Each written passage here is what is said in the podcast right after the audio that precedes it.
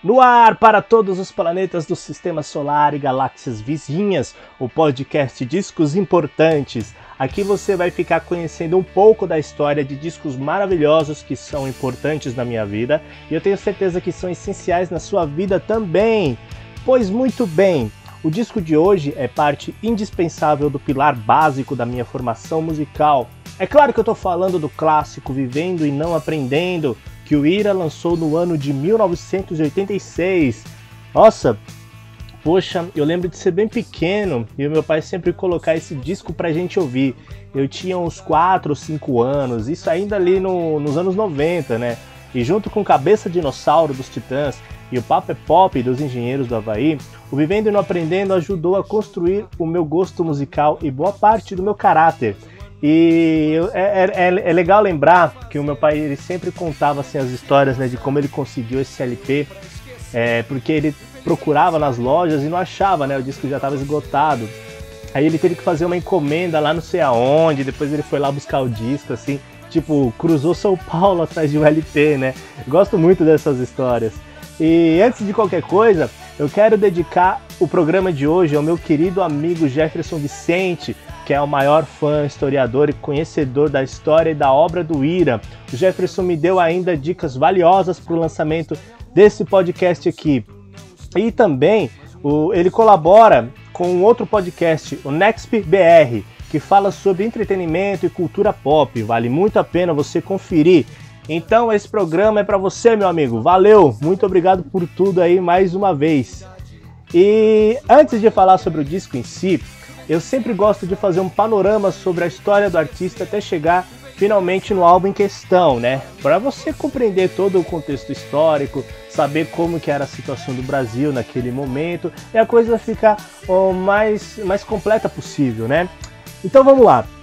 Ali no final da década de 70, enquanto a terrível ditadura militar ainda vigorava no Brasil, Edgar Escandurra, o jovem fascinado pelo punk rock, ia nos shows que rolavam na periferia da cidade de São Paulo para trocar informações com o pessoal dessas bandas que tocavam por lá e quem mais estivesse ali. E foi então que Edgar e seu amigo Dino Nascimento resolveram montar uma banda que tocasse punk rock, sem esquecer, é claro, das influências de Jimi Hendrix e Led Zeppelin, Assim nascia a banda Subúrbio. É importante lembrar que o dito crítico musical Regis Tadeu foi baterista do Subúrbio. Nesses tempos, o Edgar ele estudava no colégio Brasílio Machado, onde volta e meia ele trombava com Marcos Valadão Ridolfi, que tinha o curioso apelido de Nazi. Mesmo sem conhecer o Nazi ainda, Edgar sentia empatia pelo modo com que ele se vestia, e num desses encontros os dois acabaram se conhecendo e ficando amigos. Um tempo depois, Edgar convidou o Nazi para participar do subúrbio, mas aí em 1980 Edgar foi convocado para servir, servir, o exército e foi lá onde ele escreveu na, é, a minha música favorita do Ira, né, que é o Núcleo Base. Já no ano de 1981, Nazi chamaria o amigo Edgar para tocar em um show na PUC, na PUC. E ali surgiria o Ira, né, ainda sem o ponto de exclamação. É importante destacar isso. Né? E agora com o baterista Fábio Scatoni e o baixista Adilson Fajardo completando a formação. É bom fazer uma menção honrosa ao baterista Victor Leite, que também tocou com o Ira nesse período inicial. Dois anos se passaram até que o produtor Peninha Schmidt olheiro da gravadora Warner descobriu a banda, agora já com Charles Gavan, que viria a se tornar membro do Cabine C, depois do RPM finalmente nos Titãs, na bateria, e o Dino, que era o companheiro da antiga banda Subúrbio, no baixo, né? Peninha então levou os caras até a gravadora Warner, onde o Ira gravaria o seu primeiro compacto, chamado de Ira, né? Sem exclamação, sem nada ainda que contava com as faixas Grito na, Gritos na Multidão e Pobre Paulista, que se tornariam hinos da banda. Agora eu vou desfazer esse mito, né? Porque até hoje muitas pessoas acreditam que o, o nome Ira fosse uma clara referência ao exército republicano é, irlandês. Mas assim, ira nada mais significa que o simples sentimento de ira mesmo, né? Não tem nada além disso. Assim como houve muitos enganos com o nome, é, foi acrescentado ponto de exclamação na tentativa de acabar com outros, outras interpretações, né? alterando assim para Ira, né? Uma coisa assim muito mais impositiva e direta. Assim o Ira, agora com ponto de exclamação, percorreu todas as casas de shows e danceterias de São Paulo e também do Rio de Janeiro, né? Tocando em todos os buracos possíveis. Então eis que Charles Gavan e Dino deixam o Ira, né? Pro lugar do Dino foi recrutado o excelente baixista Ricardo Gaspa, que já havia tocado com Nazi no Voluntários da Pátria e chegou a lançar um LP em 1984. Esse LP é maravilhoso, eu, eu recomendo assim, se você não conhece, conheça imediatamente. Esse, esse disco tá no Spotify, tá no YouTube, tá em todos os cantos, é super fácil de encontrar. É um disco maravilhoso, ó, Voluntários da Pátria. E outra coisa que é importante destacar aqui, que nesse período era comum que os integrantes de diversas bandas também tocassem com outras bandas, né? Assim como o Nazi tinha o Voluntários da Pátria, o Edgar já havia tocado com Smack, o Traje a Rigor, e foi baterista das Mercenárias, né? Sensacional, adoro Mercenários. E aí depois, em janeiro de 1985, o baterista André Jung, que era amigo do Nazi, né? Eles dividiam um apartamento aqui em São Paulo, na Vila Madalena, se eu não me engano. Ele se juntaria ao grupo como baterista, já que ele havia sido, chutado dos Titãs. então, em março de 1985, Ira gravou seu primeiro LP, o incrível, brilhante e magnífico Mudança de Comportamento, que rendeu alguns clássicos monstruosos, né, como Núcleo Base, Longe de Tudo, Mudança de Comportamento, entre outras músicas. Eu tenho que falar aqui que o, o, do som maravilhoso que esse disco tem, né? Que é uma coisa assim que eu sempre conversei muito com o Jefferson, é a qualidade desse disco, né? Ele tem um som extremamente poderoso. É mais de 35 anos depois, o disco continua porra, cada vez mais perfeito, né? E a produção desse álbum, Mudança de Comportamento, foi do próprio Peninha. E ele fez um trabalho incrível, né? A, de novo, até hoje a, a vitalidade desse disco me impressiona, ele continua suando jovem especial. É, acho que junto com psicoacústica, mudança de comportamento, mudança de comportamento é o disco do Ira que tem assim o melhor som, na minha opinião, né? Mas continuando aqui. Agora, já em 1986, esse ano era para ser do Ira, pois a mudança de comportamento vendeu 60 mil cópias, né, o que contrariou as expectativas da gravadora e foi considerado um bom número de vendas. O que os caras acreditavam parecia ser realmente o certo, pois não precisava se vender, entrar em esquema de programação de televisão, né? Eles poderiam gravar a música que achavam mais legal e ela sozinha ia estourar nas rádios, né? Com isso, o caminho já estava traçado. Ao mesmo tempo que o Ira tinha moral, eles tinham também uma certa arrogância, né? Uma coisa jovem, né? E no momento em que eles se preparavam para gravar o, o, que viria a ser o segundo disco, pediram a produção do maior nome que havia no Brasil nessa área, Arnolfo Lima Filho, o lendário Liminha. Liminha já havia trabalhado com Lulu Santos, Kid Abelha, Blitz, o Traje a Rigor e havia acabado de produzir o majestoso Cabeça Dinossauro dos Titãs. Além disso, Liminha era dono do maior estúdio que havia naqueles tempos. E creio que até hoje, né? O Nas Nuvens, lendário. Praticamente tudo o que foi feito nesse estúdio virou ouro. É importante lembrar que o Liminha também era diretor artístico da Warner. O respeito era necessário, uma vez que o Liminha também deu alguns toques na gravação do Mudança de Comportamento, né? E aí logo depois, um pouquinho depois, né, em maio de, de 86, o Ira desembarcou no Rio de Janeiro com puta rei momo na barriga, né? e a certeza de que poderiam fazer um disco histórico. A concepção de Edgar era fazer um som ainda mais mod, mais é, existencial, com guitarras sobrepostas e detalhes que poderiam ser escondidos na mixagem. Então o Ira entrou nas nuvens, bem acima delas, né? Com um grande área de superioridade, meio que dizendo assim pro Liminha: dá licença que a gente já sabe o que quer, você só aperta os botões aí, fazendo favor, é isso e acabou. é, a banda queria usar a tecnologia para fazer algo simples, né, com alguns efeitos de estéreos e truques quase minimalistas, apenas para os ouvidos mais apurados. Por exemplo, um solo de guitarra que começava na caixa direita e termina na esquerda, uma batida que varia de lado, instrumentos separados e coisa e tal. Por outro lado, o Liminha ia no caminho oposto, andava cada vez mais em direção à tecnologia, ao poder sinfônico, que era a marca do pop da década de 80 e era o que realmente fazia muito sucesso.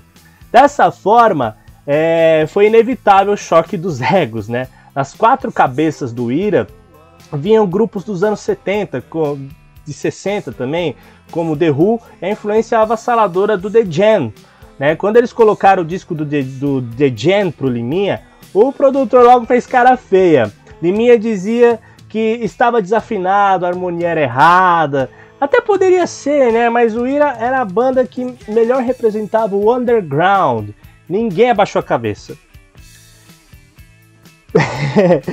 pois quando o produtor colocava Rush para a banda, por exemplo, né, dando um exemplo de produção, técnica, som e coisas assim, os caras ficavam putos e tratavam a maior guerra assim com o Liminha, né?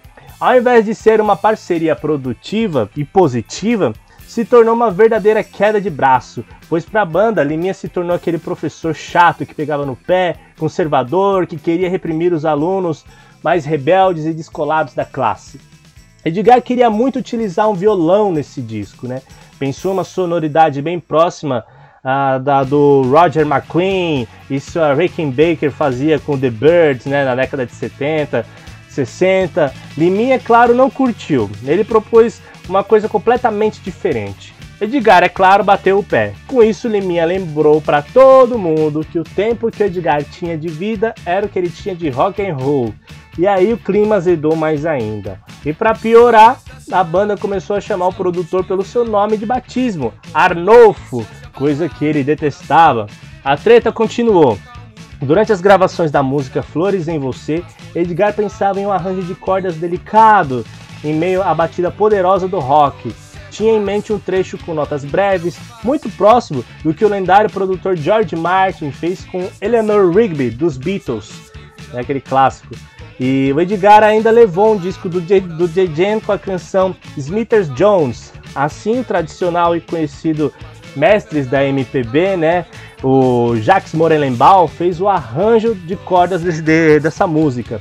E no final da gravação, Liminha, é claro, não poderia deixar passar batido, né? E aí ele soltou: E aí, Nazi, como é cantar com acompanhamento afinado? E essa foi a última faixa em que todos trabalharam juntos. Já na canção 15 anos, Vivendo e Não Aprendendo, Liminha bateu o pé que a harmonia da canção estava errada. Porém, a banda já tocava assim havia um ano. Bateram o pé, virou guerra séria. Liminha deu um tempo e caiu fora o produtor sentia que não podia colaborar muito, pois se fosse para ficar sentado numa cadeira apenas assistindo, seria melhor nem fazer o disco.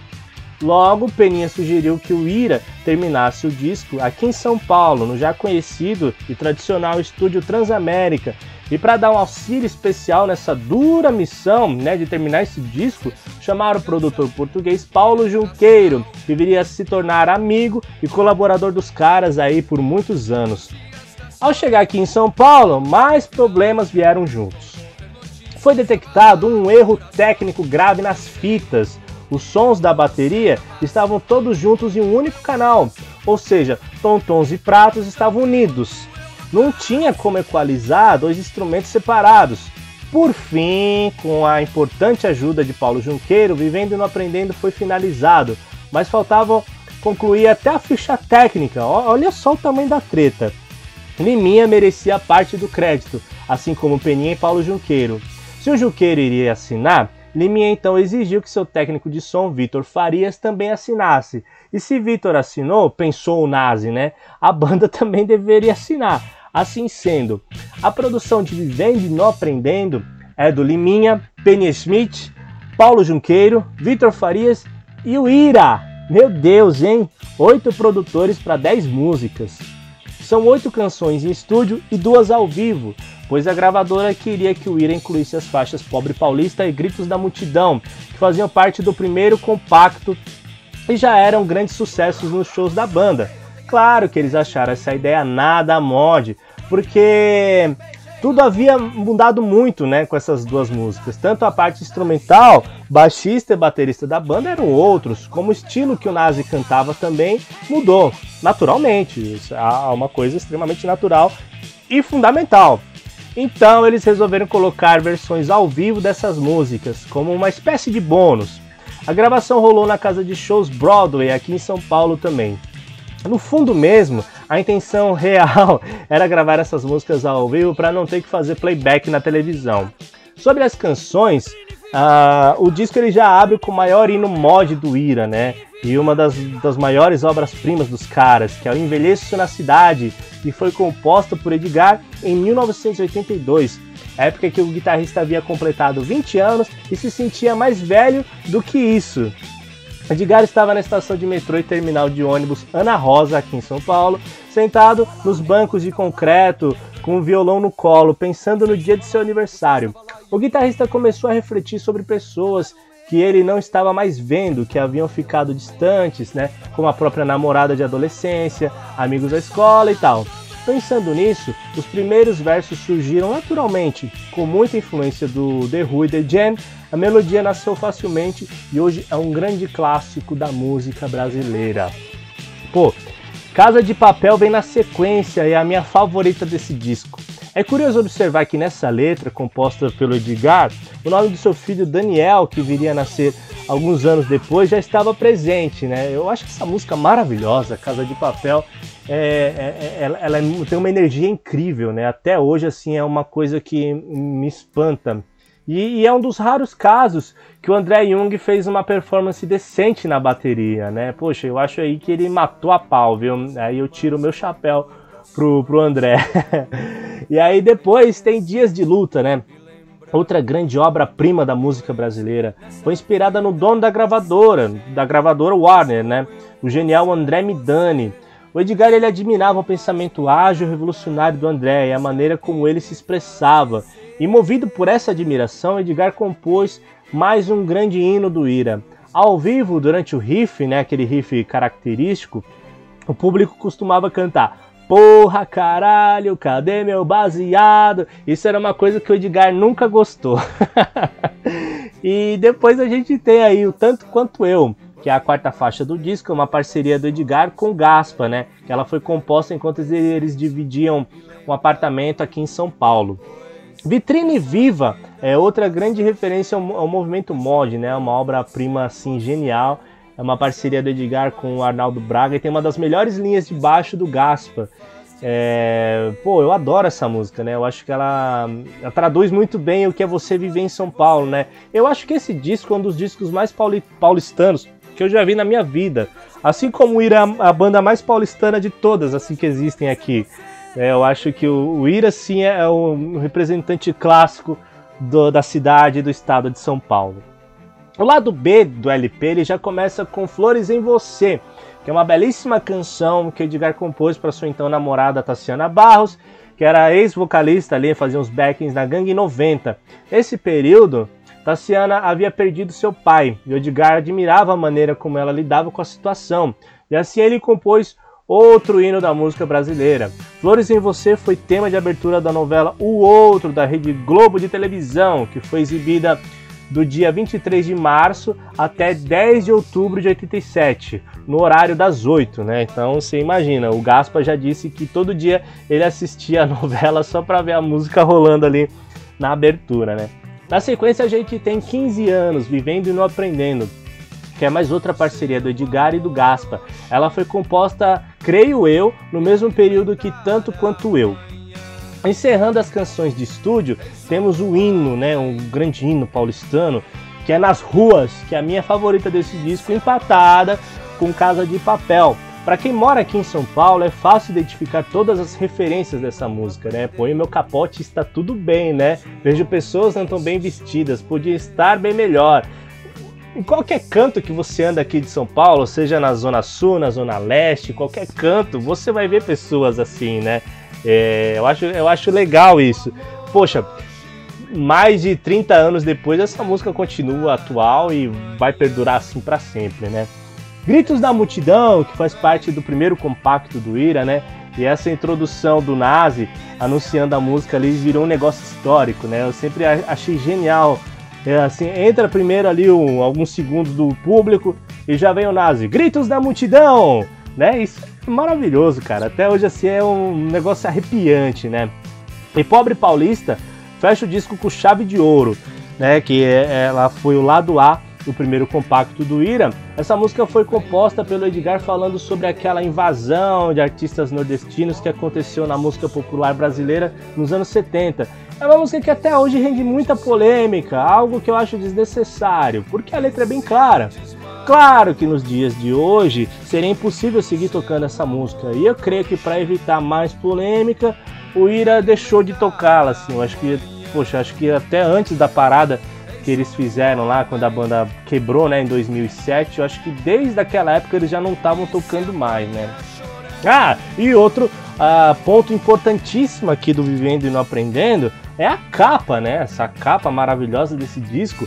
Ela nasceu de um conceito do Edgar, que ele queria cada um dos membros da banda representados por desenhos como que numa história em quadrinhos, né? Algo que o Edgar sempre gostou muito e é bem retratado no primeiro disco solo dele, né? O Amigos Invisíveis de 89, que se você também não conhece, eu recomendo fortemente que você vá conhecer esse disco, ouça-o porque é também maravilhoso.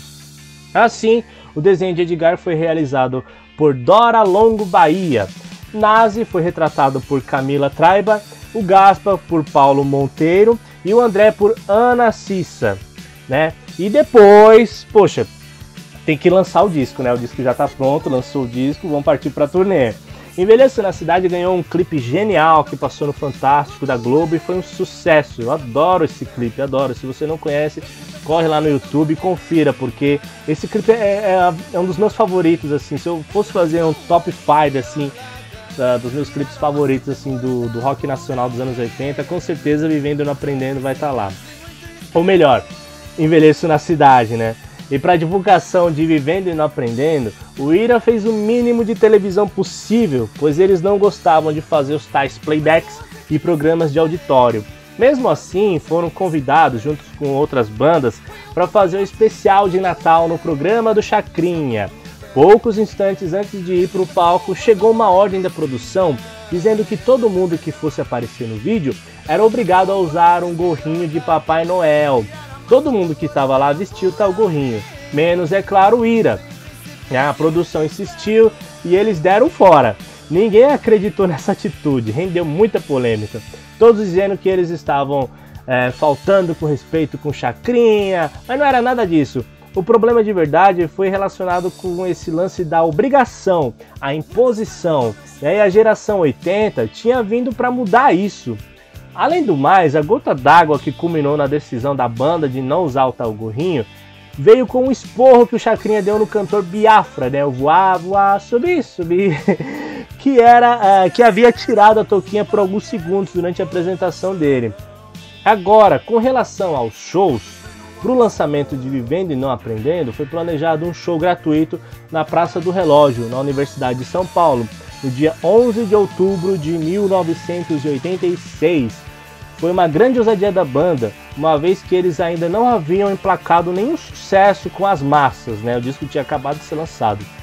A previsão do tempo para aquele dia era de chuva. E aqui em São Paulo isso significa o fim de qualquer evento, ainda mais ao ar livre, né? Só que no momento que o Ira pisou no palco, 40 mil pessoas esperavam pela banda. Foi uma espécie de bitomania irada. Ao pé da letra mesmo, porque tinha gente subindo nos carros, batendo na janela. Isso tudo foi agitado por Leninha Brandão, que era produtora da banda naqueles tempos. Ela conseguiu o apoio da Rádio Jovem Pan, equipamento e realizou uma grande produção. Na plateia haviam ainda as presenças ilustres de Renato Russo, líder da Legião Urbana, e da Paula Toller, né, vocalista do Kid Abelha. Quem viu esse sucesso nem imagina o parto que foi fazer esse show acontecer, né? Rolou atraso, o Gaspa ainda se perdeu na USP e pegou o trânsito dentro da cidade universitária. Edgar estava mais nervoso que o normal. Antes de subir no palco, quebrou o palco nazi, mas no final deu tudo certo, né? Porque isso é o que importa.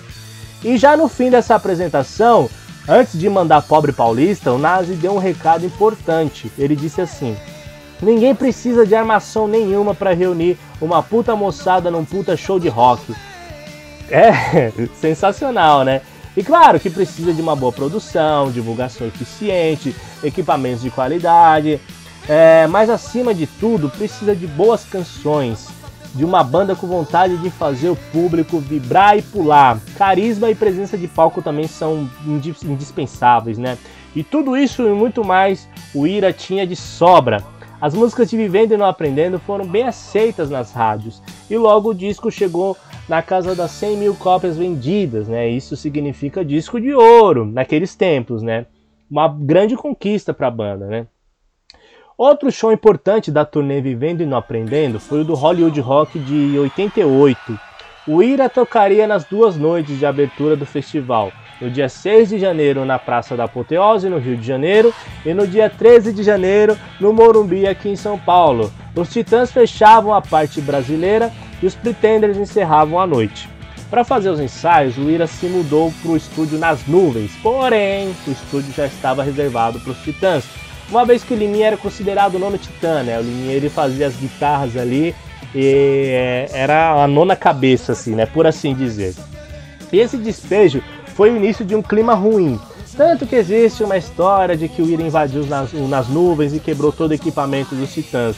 Mas eu mesmo não tenho certeza se isso é fato. Né? Então fica aí a lenda. assim, durante uma coletiva para o festival, o IRA declarou que o tratamento dispensado às bandas brasileiras era completamente inferior às gringas, que muita gente que estava tocando nem recebia o cachê, e se recebia, era apenas um valor simbólico. Essa declaração, embora corajosa e heróica, causou desconforto tanto com a produção quanto com os, é, o resto das bandas brasileiras, né, que embora concordassem com o Ira, não podiam e nem tinham coragem de falar qualquer coisa publicamente. Com isso, o Ira se queimou com o festival. E é lógico que o Hollywood Rock resolveu se vingar, né?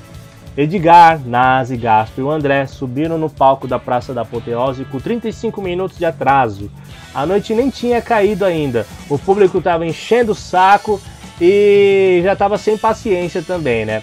O show não empolgava, o som estava um lixo, pois quando a guitarra não sumia era a voz. E se o baixo caía, a bateria era o instrumento mais ouvido. E já na última canção do set, que era justamente Gritos da Multidão, a produção do Hollywood Rock não afundou apenas um único instrumento, resolveu avacalhar com todos, simplesmente desligar o som no meio da música. Edgar saiu puto da cara, né? Arrebentou sua guitarra no chão, o público ficou pedindo bis, enquanto Nazi gritava para a multidão: Falem com a produção! No camarim, o Ira promoveu um festival particular, né? Eles quebraram tudo, pancadaria total e destruição, devastação, a coisa mais punk rock do mundo, né? E depois, já na, na, na edição de abril de 88 da revista Bis, o Edgar e o André tentaram justificar dizendo que tiveram muitas dificuldades durante a passagem de som. Limites, cobrança de tempo para montar o palco, não teve luz, mil detalhes que foram alimentando o nervosismo e tudo explodiu em gritos da multidão, né, quando desligaram o som. Edgar se sentiu muito mais tranquilo depois que arrebentou a guitarra no chão. Já o show no Morumbi, aqui em São Paulo, foi ótimo, né? Mas o Ira só, que, só seria convidado para participar de um festival desse calibre vários, vários anos depois, né? Tanto que se você ver, teve Hollywood Rock em 90, Rock in Rio em 91, Hollywood Rock depois em 92, 93, 96, se eu não me engano, e o Ira passou batido em todas essas ocasiões, né? Eu acho que foi só o Rock in Rio de 2001, né? Se eu não me engano. Uh, quem souber aí, por favor, manda mensagem para mim esclarecendo aí, é pra gente deixar a coisa aqui mais completa possível, né? E aí, é, o LP Vivendo e Não Aprendendo foi um dos maiores êxitos em vendas do Ira. Ultrapassou a marca de 100 mil cópias vendidas, o que rendeu um belíssimo disco de ouro para a banda. Naquela época também saiu em fita cassete. Foi relançado em CD algumas vezes, sendo uma delas a versão remasterizada de 2000, né, que onde o Charles Gavan ah, participou da remasterização desse disco e tudo mais, entre outros que foram lançados nessa época, né?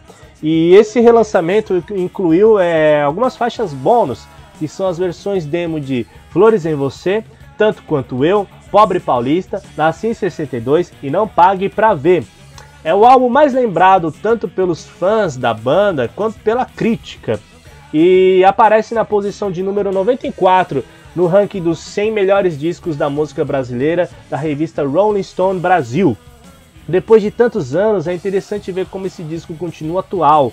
O som dele pode ter algumas ressalvas, porém é meu disco favorito do Ira, né? Empatado com Psicoacústica. É engraçado isso, né? Eu não consigo definir qual que é o meu álbum favorito do Ira. Eu sempre, sempre que eu falo Vivendo e Não Aprendendo, eu lembro do Psicoacústica. E sempre quando eu falo do Psicoacústica, eu lembro do Vivendo e Não Aprendendo. Então eu fico aí nesse nesse embate assim, né? E eu deixo os dois discos empatados aí porque eles são igualmente maravilhosos. Eu cresci cantando essas músicas e é um álbum assim muito especial para mim, tem um, um, lugar diferente no meu coração, né? E aí em 2016, quando Vivendo e Não Aprendendo completou 30 anos, o Ira fez alguns shows tocando esse clássico todinho na íntegra. Foram momentos muito especiais, sabe? É, é muito bom, especialmente para para minha pessoa, né, que não viveu a década de 80, ver os caras tocando um disco tão clássico assim na íntegra, né? É meio como se a gente voltasse para aquela época. É, é, realmente muito especial assim. Eu não consigo encontrar as palavras certas para falar sobre isso, porque é uma coisa assim muito especial. É isso, meus amigos. Vamos ficando por aqui. Para mim foi um prazer imenso contar um pouco da história desse grande disco, que é um dos mais importantes da minha vida. Segue lá o podcast Discos Importantes no Instagram, se inscreve no canal do YouTube, mande a sua sugestão e me conte quais são os discos importantes da sua vida. Eu fico por aqui. Agradeço imensamente sua audiência, paciência, carinho e consideração. E nos vemos na próxima. Cuide-se bem. Valeu, muito obrigado.